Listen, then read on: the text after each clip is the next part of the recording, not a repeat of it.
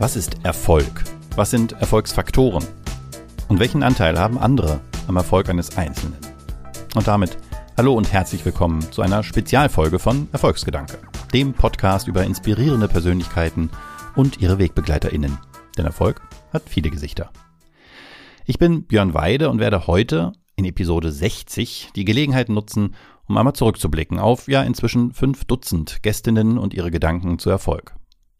Etwas ähnliches gab es schon mal in Folge 27. Meine wesentliche Erkenntnis damals, nach ungefähr der Hälfte, wichtiger als Vorbilder, denen man einfach nur nacheifert, scheinen Förderer zu sein. Menschen, die einem im eigenen Leben Dinge zugetraut haben, bar jeder Vorerfahrung und Möglichkeiten gegeben haben, sich auszuprobieren. Und diese Erkenntnis hat sich in den 33 darauf folgenden Episoden gehalten und stabilisiert. Ich glaube, da kann man jetzt mal einen Haken dran machen. Daher möchte ich mich heute mehr der Frage widmen, was jede und jeder selbst tun kann, um Erfolg zu haben. Und natürlich müssen wir dazu, wie in jeder Erfolgshex-Episode, erst einmal bei der Frage beginnen, was Erfolg eigentlich ist. Und wenn ich jetzt die 60 Antworten oder so versuche für mich zusammenzufassen, dann sind es eigentlich immer Variationen von einem dieser beiden. Die Welt ein Stück besser machen, einen Beitrag leisten oder das machen können, was man liebt. Julian Zuber von German Zero hat es so formuliert, ich möchte Menschen in meinem Umfeld zum Guten verbessern. Und Anna Alex von Planetly hat es so ausgedrückt, Erfolg hat mit dem Gefühl zu tun, die eigene Lebenszeit maximal genutzt zu haben. Fabian Walter, der Steuerfabi, der hat gesagt, Erfolg bedeutet für mich, das zu machen, was einem Spaß macht. So, jetzt klingt das alles so ein bisschen abstrakt. Menschen zum Guten verbessern, die Lebenszeit nutzen, Spaß haben. Aber ich glaube, das muss es auch notwendigerweise, also abstrakt sein, denn was uns Spaß macht, was uns erfüllt, aber auch in welchem Bereich wir die Welt um uns herum ein bisschen besser machen können oder wollen, das ist höchst individuell. Was es eben nicht gibt, ist diese eine Definition von Erfolg, die man von außen als Messlatte an ein Leben legen kann und dann eine Zahl ablesen. So erfolgreich warst du. Erfolg ist vielmehr ein persönlich empfundenes Gefühl.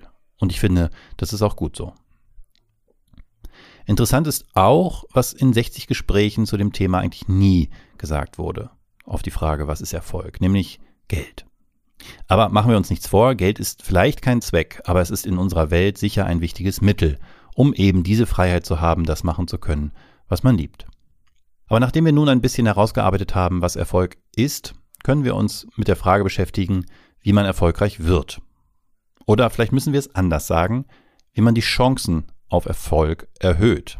Denn für Viktor Meyer-Schönberger ist Erfolg das Produkt glücklicher Zufälle. Aber wer sich noch in seine Schulzeit erinnert oder erinnern will aus der Wahrscheinlichkeitstheorie, kennen vermutlich alle noch das Gesetz der großen Zahlen. Nach dem werden auch zufällige Ereignisse wie beim Würfeln bei entsprechend häufiger Durchführung sich die Ereignisse ihrer rechnerischen Wahrscheinlichkeit annähern. Also die 6 auf dem Würfel bei hohen Zahlen ungefähr ein Sechstel aller Fälle gewürfelt werden. Frederick Harcourt von Cleverly hat das in meinen Augen besonders prägnant für sich auf den Punkt gebracht. Erfolg muss man sich holen. Das klingt vielleicht erstmal ein bisschen überheblich, aber wer die Episode mit Frederick gehört hat und seine Geschichten dazu, der merkt, er hat Erfolg nicht für sich gepachtet. Er wartet nur nicht darauf, dass er ihm in den Schoß fällt. Dabei geht natürlich nicht jeder Versuch auf. Kreativität entsteht nicht daraus, dass man einmal eine kreative Idee hat, sondern weil du es durchhältst. Jeden Tag. Das sagt daher Christoph Magnussen von Black Boat und spielt damit ja auch auf das oben erwähnte Gesetz der großen Zahlen an. Edison hat es so formuliert, ich bin nicht gescheitert, ich kenne jetzt tausend Wege, wie man keine Glühlampe baut. Und so überrascht es vielleicht auch nicht, dass auch in der Gruppe interviewter UnternehmerInnen, KünstlerInnen und Kreativer Themen wie Disziplin und Hartnäckigkeit allgegenwärtig sind. Die sind aber nicht zu verwechseln mit Verbissenheit. Hinter Leichtigkeit steckt immer harte Disziplin, sagt PR-Guru Frank Behren schon in der allerersten Erfolgsgedanken-Episode und wirbt nicht nur in seinen Büchern für mehr Entspanntheit. Arbeit ist doch auch nur Monopoly für Erwachsene, sagt er. Und so ist diese andere Seite der Erfolgsmedaille die Kreativität, Imagination. Wissenschaftler Lars Hochmann plädiert daher auch dafür, der Fantasie mehr Futter zu geben, schon in der frühen Bildung. Und Christoph Magnussen betont die Bedeutung des Spielens, nicht nur für Kinder. Kreativität gepaart mit Disziplin scheinen also gute Erfolgsfaktoren. Aber gerade weil nicht aus jeder Idee etwas wird, muss man mit Rückschlägen umgehen lernen. Früh im Leben Selbstwirksamkeit erfahren zu haben, hilft da enorm. Aber selbst dann kann es hart sein, wenn ein zur Identität gewordener, eingeschlagener Weg endet. So wie für den Fotografen und Ex-Sportler Oliver Fares, dessen Sportlerkarriere auch durch Verletzungspech früh endete und der erst lernen musste, dass sein Ich nicht festgebunden ist an die Identität des Sportlers. Wir sind nicht, was wir tun. Identitäten sind wechselbar. Und Mobilitätsaktivistin Katja Diel geht sogar noch weiter und betont die Rückschläge als Triebkraft, wenn sie sagt, danke liebe Steine auf dem Weg, ihr habt mich hierher geführt. Das geht rückwärts blickend im Sinne Steve Jobs Connecting the Dots natürlich leichter, als wenn man mittendrin steckt. Daher haben viele meiner Gästinnen dafür plädiert, sich früh Hilfe zu holen, beruflich wie privat und am besten deutlich bevor es akut wird. So haben sowohl Patrick Leibold von Celebrate als auch Anna Alex von Planetly über die Bedeutung der Zusammenarbeit mit Coaches gesprochen. Und ich persönlich, wenn ich das hinzufügen darf, kann das nur unterstreichen. So, meine persönliche Zusammenfassung aus 60 Folgen lautet daher, erfolgreich sein ist das subjektive Empfinden, einen sinnvollen Beitrag für die Gesellschaft leisten zu können, bei dem wir unsere individuellen Fähig und Fertigkeiten selbstbestimmt einsetzen.